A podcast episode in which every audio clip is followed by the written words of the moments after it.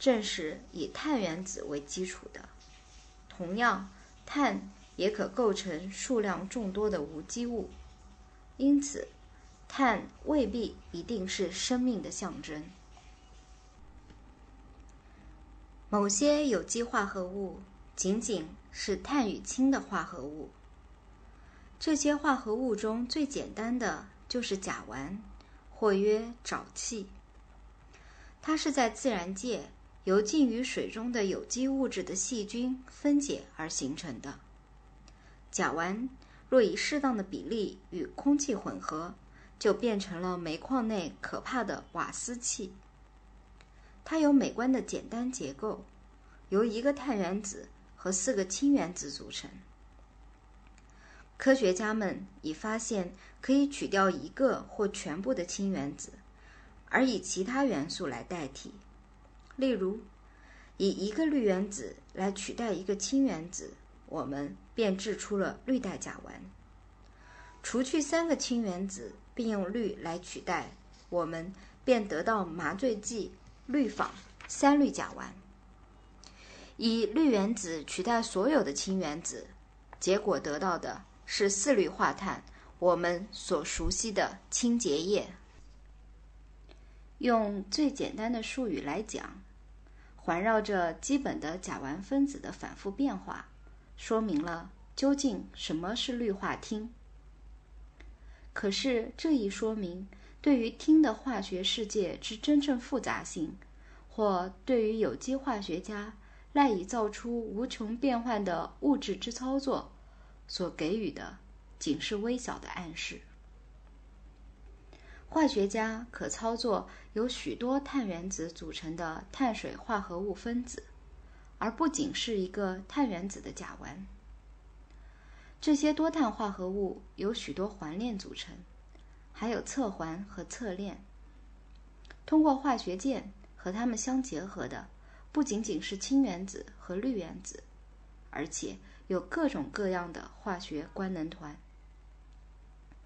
只要外观上有点轻微变化，本物质的整个特性也就随之改变了。例如，不仅碳原子上附着的什么元素至为重要，而且连键合的位置。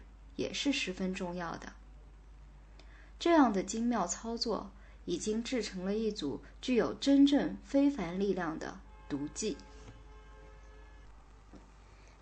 ——DDT，双氯苯基三氯乙烷之简称，是一八七四年首先由一位德国化学家合成的。但它作为一种杀虫剂的特性，是直到一九三九年才被发现的。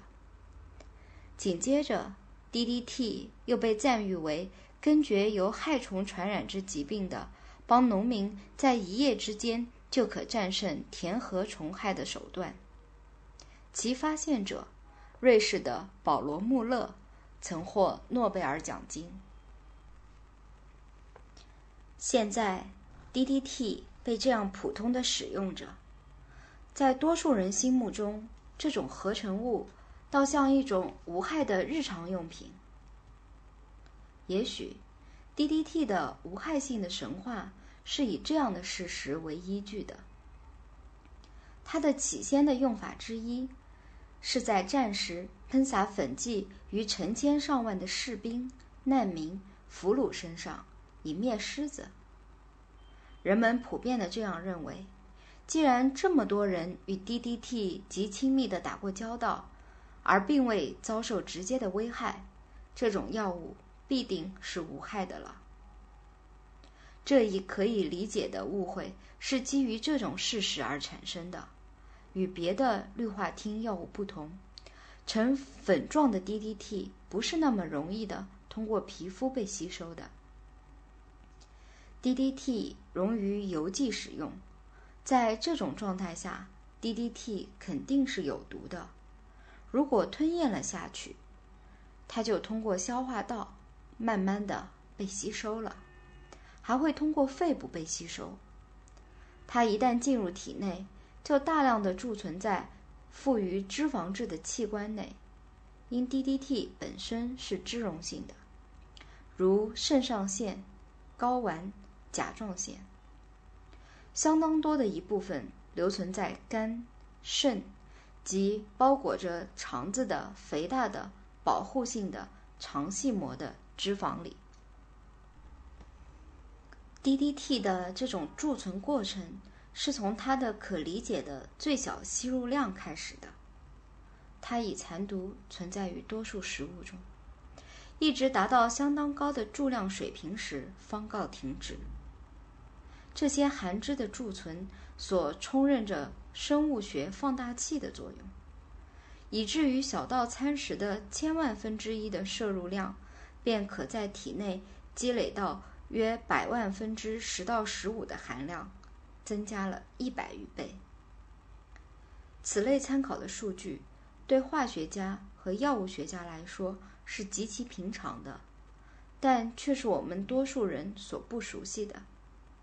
百万分之一，听起来像是非常小的数量，也确实这样。但是，这种的物质效力却如此之大。以其微小药量就能引起体内的巨大变化。在动物实验中，发现百万分之三的药量能阻止心肌里一个主要的酶的活动，仅百万分之五就引起了肝细胞的坏死和瓦解，仅百万分之二点五的与 DDT 极近似的药物敌视剂和氯丹也有同样的效果。这其实并不令人诧异，在正常人体化学中就存在着这种小原因引起严重后果的情况，比如少到一克的万分之二的碘就足以成为健康与疾病的分水岭。由于这些微量的杀虫剂可以点滴的贮存起来，但却只能缓慢的排泄出去，所以。肝脏与别的器官的慢性中毒及退化病变这一威胁的看法，非常真切地存在着。对人体内可以贮存多少 DDT，科学家们的看法尚不一致。食品与药物管理局药物学主任阿诺德·里赫曼博士说：“既没有这样一个最低标准，低于它。” DDT 就不再被吸收了，也没有这样一个最高标准，超过它，吸收和贮存就告终止了。美国卫生部的威兰德·海斯博士却力辩道，在每个人体内会达到一个平衡点，超于此量的 DDT 就被排泄出来。就实际目的性而言，这两个谁为正确并不重要，因为。对 DDT 在人类中的贮存已做了详细调查。我们知道，一般常人的注量就已是潜在的有害的了。种种研究结果表明，中毒不可避免的饮食方面的除外的个人平均注量为百万分之五点三到百万分之七点四，其中农业工人为百万分之十七点一。而杀虫药工厂的工人竟高达百万分之四十八，可见已证实了的注量范围是相当宽广的，并且尤为要害的是，这里最小的数据也是在可能开始损害肝脏及别的器官或组织的标准之上的。DDT 及其同类的药剂的最险恶的特性之一。是它们通过食物这一链条上的所有环节，由一机体传至另一机体的方式。例如，在苜蓿地里撒了 DDT 粉剂，而后用这样的苜蓿作为鸡饲料，鸡所生的蛋就含有 DDT 了。或者以甘草为例，它含有百万分之七到八的 DDT 残余，它可能用来喂养奶牛。这样，牛奶里的 DDT 含量就会达到大约百万分之三，而在此牛奶制成的奶油里，DDT 含量就会增达百万分之六十五。DDT 通过这样一个转移进程，本来含量极少，经过浓缩逐渐增高。食品与药物管理局不允许洲际商业装运的牛奶含有杀虫剂残毒，但当今的农民发觉很难给奶牛弄到未受污染的草料。毒质还可能由母亲传到子女身上。杀虫剂残余已被食品与药物管理局的科学家们从人奶的取样实验中找了出来。这就意味着，人奶哺育的婴儿，除其体内已集聚起来的毒性药物以外，还在接收着少量的，却是经常性的补给。然而，这绝非该婴儿第一次遇到中毒之险。有充分的理由相信，当其还在宫体内的时候，这种过程就已经开始了。在实验动物体内。氯化烃药物自由地穿过胎盘这一关卡。胎盘历来是母体使胚胎与有害物质隔离的防护罩。